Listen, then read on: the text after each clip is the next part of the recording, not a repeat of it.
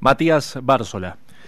Bien, eh, bueno, bienvenido, muy buenas noches, eh, Matías, el placer de, saludar, de, saludarte, de poder compartir eh, este, este momento, la bienvenida y, bueno, en primera referencia, en la actividad recesiva, por cierto, de, de, tu faz como relator, cómo se vive en estos tiempos de cuarentena, cuál es tu visión y cómo lo vas desarrollando en tu tarea periodística ante, bueno, la imposibilidad de tener el fútbol argentino de manera inédita por esta situación de pandemia de extrema en nuestro país. Hola, buenas noches. Sí, eh, primero agradezco el, gesto de llamarme, tomarse un ratito, de cederme un espacio en tan prestigioso programa para poder charlar. Convivimos, convivimos. No me vas a escuchar salir a pedir desesperadamente que vuelva al fútbol. Descubrimos en esta pandemia, en estos tiempos de crueldad, de encierros que nos curan, que hay un montón de cuestiones trascendentes y de que se puede convivir en el fútbol. No dieron las escuelas como para que yo más allá de que respondería a lo que tengo ganas, estaría siendo bastante honesto con mi parecer, con mi sentimiento, mi deseo de que vuelva al fútbol. Pero yo no puedo salir a pedirlo cuando todavía ni siquiera regresaron algunas sesiones en el marco de la legislatura, eh, todavía no volvieron los colegios, hay empresas que todavía no regresaron, por lo cual salir a pedir, haciéndole caso solamente a mis ganas, sería mínimamente responsable. Así que convivo, tengo la particularidad de poder trabajar de otra cosa. O sea, no, no nací relatando fútbol, por lo cual tengo que trabajar de panadero. Algo para por supuesto que estoy vinculado a la comunicación, a los medios, pero no, no me asusta, por eso admiro y me identifico mucho con la gente que ha logrado reinventarse, que tenían un gimnasio y que ahora venden artículos de limpieza suelto y lo hacen con una sonrisa, con un entusiasmo, con una gana y van al frente. Así que convivo, convivo sin mayores dificultades. Me asusta alguna actividad fabril, industrial, comercial, educativa, tecnológica, que está por encima de un partido de fútbol. Eh, en tu relato, Matías, se describe eh, en cierta manera eh, tu gran porcentaje, si se quiere, de creatividad. De eso se trata, del hombre creativo, llevándolo al, laburante, al que, como bien vos decís, va al frente y ha tenido que modificarse para, para seguir remando en una situación que nunca antes había pasado. ¿Admirás de eso? ¿Admirás del tipo que ha logrado por ahí, bueno, cambiar de rubro y dejar el lamento quizás de lo que dejó atrás de, tantos años de esfuerzo para algunos. Agradezco el piropo por lo de creativo, le pongo mucho esfuerzo, mucho entusiasmo a cada una de las transmisiones. Nunca voy a caer una transmisión despojado de contenido, sin saber muy bien qué tengo que decir. Las trabajo, me interesan, me gustan, entiendo que el público está esperando algo que a mí me gusta, lo tomo como un desafío. Sí, soy un admirador de las cosas simples y como no soy una persona tan futbolera, intuyo como vos, no está el fútbol entre mis prioridades, no es de mis deportes favoritos. Sí me encanta la radio, me apasiona la radio, pero no iría a la cancha si no tengo que ir a transmitir un partido. Por eso admiro las cosas simples, las revueltas como muy populares, cuestiones que a veces son quiméricas. Tú decir, sí, pero lo quimérico es poco menos inalcanzable. Bueno, valoro mucho más, el que aún sabiendo lo inalcanzable su objetivo, pone todo el entusiasmo y abraza una convicción. Así que sí, fíjate que cuando yo relato un partido de fútbol, difícilmente hable del juego, más allá de que lo conozco, ¿eh? jugué en la primera de mi pueblo, estuve a prueba en algunos equipos de Buenos Aires, jugué a la pelota, llegué a jugar en primera, con 17 años, creo que lo entiendo, voy a la cancha por una cuestión periodística, algo tengo que haber aprendido, pero no me prendo en ninguna discusión futbolera, prefiero darle otro enfoque a las transmisiones, que vaya por otro lado, escuchando más a la gente que a los conocedores del fútbol. Eh, en una jornada que, se, sigue el luto, al menos aquí en Río Cuarto, en la jornada de, ese 13 de agosto, eh, que quedará enmarcada para, para el periodismo cordobés, para el nacional, para lo que bueno ha significado el turco Hueve, qué relación, bueno, evidentemente con mucha escucha, uno se desenvuelve en una actividad y obviamente ha copiado. ¿qué, ¿qué, te dice el nombre del turco Hueve, Matías?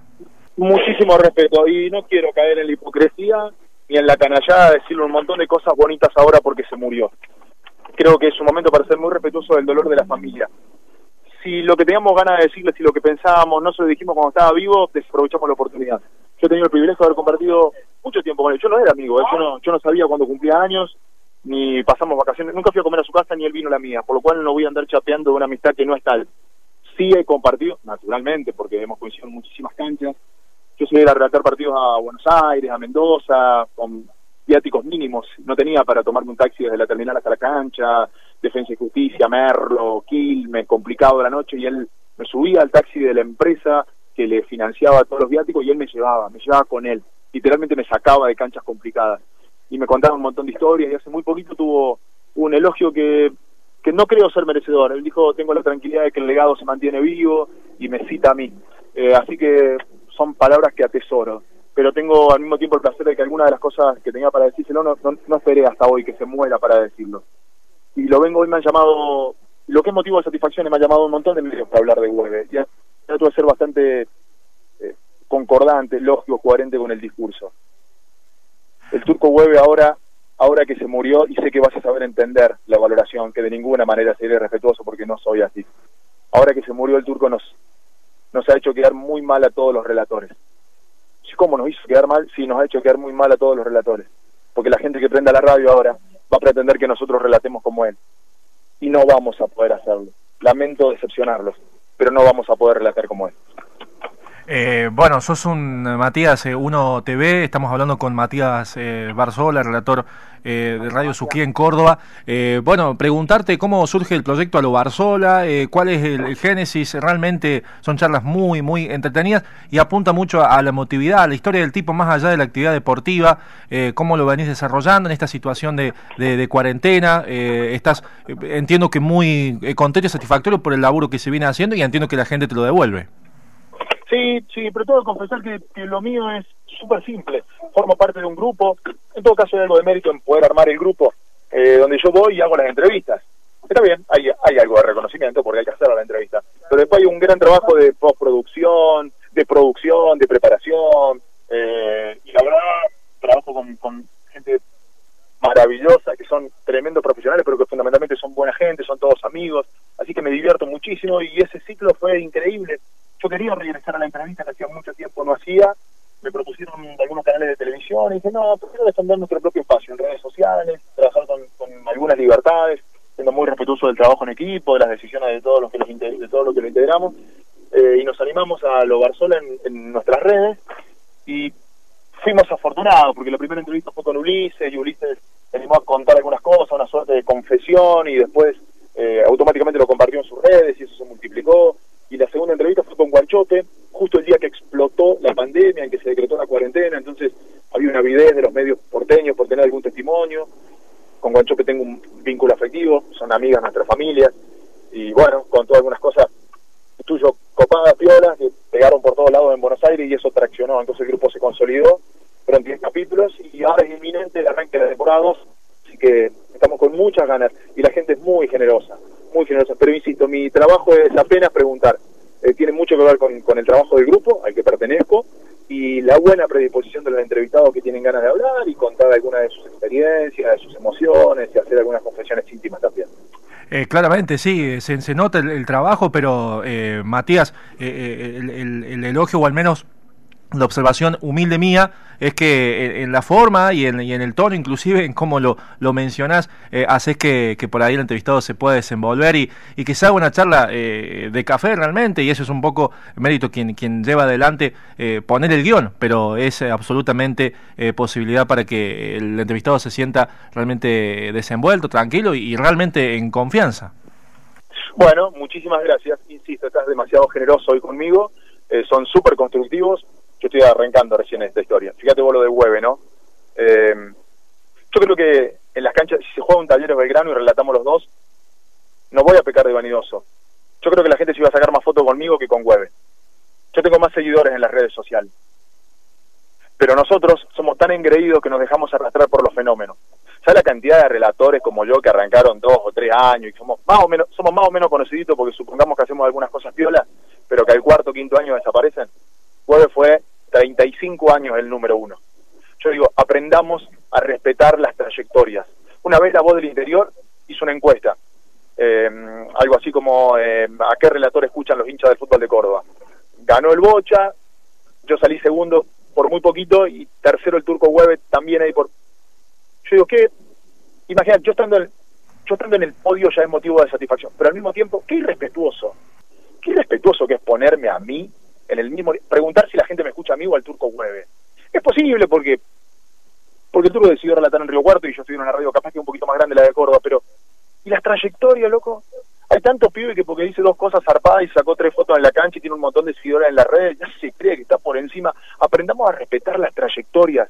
Yo estoy recién arrancando. Otros relatores hace 30, 35, 20, 25, que son número uno, que son muy escuchados, que están haciendo lo mismo. Yo recién arranco, por eso eso que vos me decís lo tomo como un elogio, como un piropo, pero para seguir aprendiendo.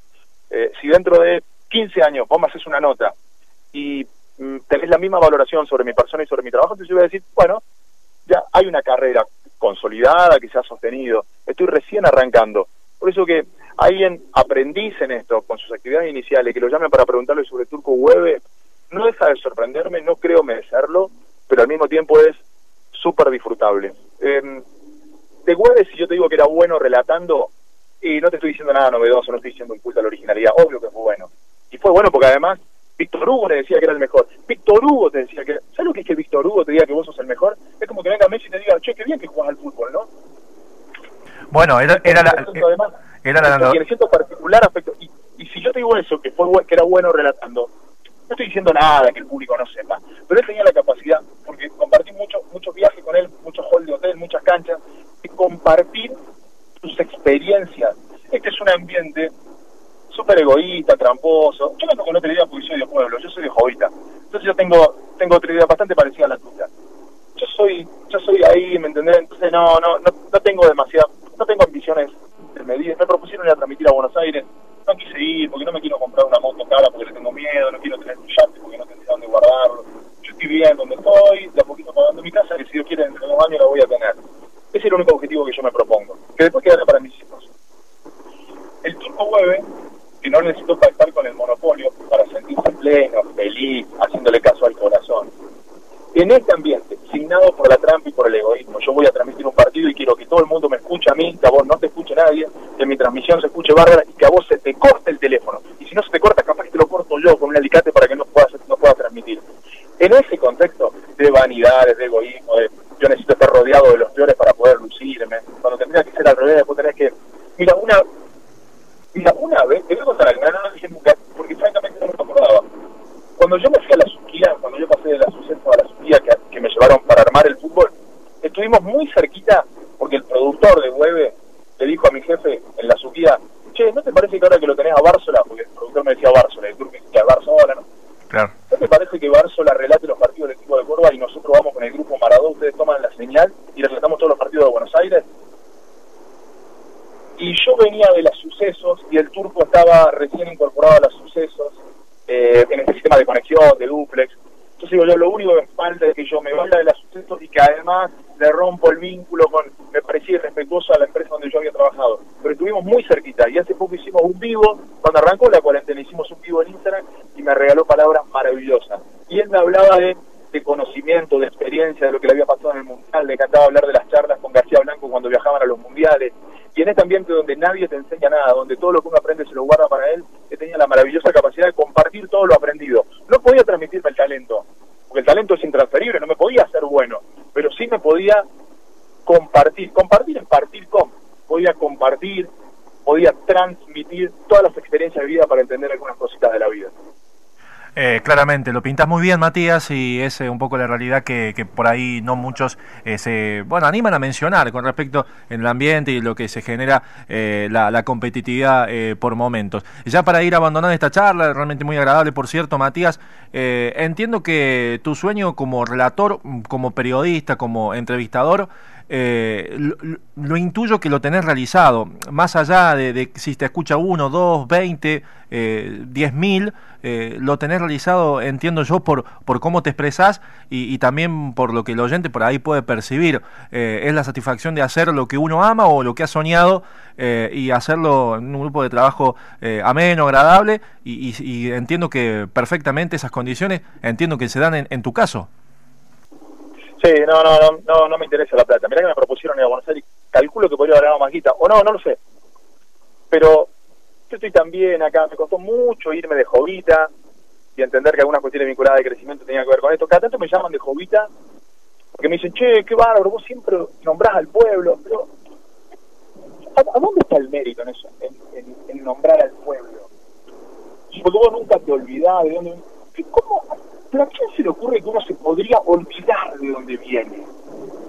Hace poco fui a transmitir un partido a San Luis, Juventud Universitaria de San Luis con Taller. No había cabina, puse, la, puse el auto de trompa contra el alambrado y relaté ahí. Sí. ¿Se imaginaba en el diario? Talleres hizo un comunicado especial, me llamó fácil, felicitándome por la pasión, porque yo le dije, presidente, le agradezco, pero yo relaté toda la vida. O sea, yo iba a los, cuando se jugaban los interligas, que, para nosotros era transmitir a Champions, claro. yo relataba a Campillo, Natalia, Winca, Valeria, a Realicó cuando jugaban los equipos de la Pampa en la liga nuestra, y cuando se fueron los interligas tenía que ir al norte de la Uralle, que tenía que a Jorge Roa de la Carlota, que tenía que ir a, a la boutique en Deza, que tenía que jugar por Independiente de Luna Cabrera. Hacíamos eso, era, era el Maracaná para nosotros cuando teníamos un arquito con una lona. No le encuentro demasiado mérito. No le veo, una vez que transmití a Chivilcoy la arriba de un baño. El relator del pueblo arriba de un. Yo no, no, no arranqué relatando la cancha de Vélez o en el Monumental o ni siempre. Es súper piola esto, me pasan a buscar un taxi, subo en un ascensor a la cabina, tengo un productor que me lleva todo. Una toallita, papel higiénico, algo fresco para comer, algo para tomar, termina el partido, tráeme un mensaje y me dejan a la puerta de mi casa. Pero yo esto lo estoy disfrutando porque yo iba a relatar en la bicicleta a la cancha del Deportivo de Plena y en el tiempo la vieja de la comisión me llevaban los papeles y... O sea, no, no le veo demasiado mérito. ¿Será que nosotros lo que venimos del pueblo tenemos otra concepción, otra mentalidad? No somos mejores, ¿eh? Pero somos más agradecidos. Yo todavía sigo entrando acá a un local y buenas, y ya sé que no me van a saludar. Y me pego un broncón e insisto, buen día, buen día, cada tanto uno me saluda y ya se enganchan los otros. Eh, yo creo que la gente del, del, pueblo tiene que venir a los Todos los que somos de Jovita tenemos Jovita, Jovita, Matal y San Joaquín, Maquena, Tosquita, San Basilio, todos. Tenemos que venir a la ciudad, tenemos que ver cómo es un edificio, cómo funcionan los semáforos, cómo hace la gente cuando sube a los colectivos. Pero la gente de la ciudad también tiene que ir al pueblo. Y tiene que entender que la bicicleta la puedes dejar apoyada en el pedal, en el cordón de la cuneta y no va a pasar nada. Y si te lo olvidas, alguno te la va a arrimar porque sabe que esa bicicleta es, es, de, es de tal, es del sobrino del médico, o del hijo del comisario, o del que juega el 4 en confraternidad de Montero Gaucho. Entonces hay que descubrir eso, esa bonomía, esa simpleza, eso no, nos hace nos hace bien, nos hace bien. A veces creo que lo, mejor que me pudo haber pasado es, es, nacer en un pueblo donde a los viejos los tratás de usted, que los respetan sencillamente porque ya lo vivieron. Y tiene que ver con esto de las trayectorias. A veces cuando alguno se embola conmigo en las redes, me pone, eh, aguante el bocha. Oh, qué piola que sos, boludo, más vale que aguante el bocha. Hace 40 años que es el número uno. Eh, no, no, no, no me corre con eso, por eso aprendí a, a respetar a las trayectorias, que la gente grande tenés que escucharla. Somos a veces nosotros unos pendejos engreídos que nos creemos que sabemos todas, y ni hablar de los periodistas. Los periodistas tenemos un montón de respuestas, pero no nos hacemos ninguna pregunta. Por eso, eh, hablar con vos, a mí me llamó un productor tuyo, después me llamaste vos, y dije, no, no, no, me digas más que me vas a llamar, vos llamame y yo salgo al aire, tengo el, compromiso, tengo la responsabilidad de charlar, de atenderte y, y no hacer una nota a las apuradas. Tengo que darte que merezca, porque porque entiendo entiendo cuál es el laburo de ustedes, porque de ahí vengo básicamente. Bueno, Matías, el, el agradecimiento eh, no deja de serlo, pero bueno, eh, obviamente, uno te va conociendo un poco más, teníamos la posibilidad de, de, por ahí en los relatos, por ahí un poco más en la entrevista, de, tu forma de, llevar adelante la, actividad del periodismo, y por supuesto que sí, de, Magazine Deportivo, recorriendo torneo Federal C, torneo del interior, torneo regional ahora, eh, siguiendo los equipos de Río Cuarto en cualquier lugar, y, y quienes están por fuera, yo en Central Informativo, bueno, tienen todo eso que vos describís del auto o del remolque, de, de, lo que fuera que en alguna situación, bueno, la, la, pasión se lleva igual, se transmite y como bien decís, se disfruta cuando hay una cierta comodidad, pero eh, del origen no, no, hay que, no hay que olvidarse y lo reivindicamos y totalmente lo, lo comparto. Matías, agradecimiento, eh, lo mejor para vos en tu carrera, estaremos, eh, por supuesto, si necesitamos la posibilidad de consultarte, te estaremos consultando sobre alguna situación, alguna opinión eh, sobre lo que lleva adelante la actividad, la profesión o cualquier sea la temática. Eh, muchas gracias, tiene el teléfono, lo que precisen, y ojalá hayamos sido dignos de la pasión de Turco. Bueno, muchas gracias. Matías, un abrazo. Otro. Matías eh, eh, Bársola acaba de hablar con nosotros en Magazine Deportivo y nos deja esta referencia, esta charla emotiva, por cierto, descriptiva sobre la actividad, la profesión y lo que se lleva adelante eh, en la piel, el relato de cada uno de los compromisos.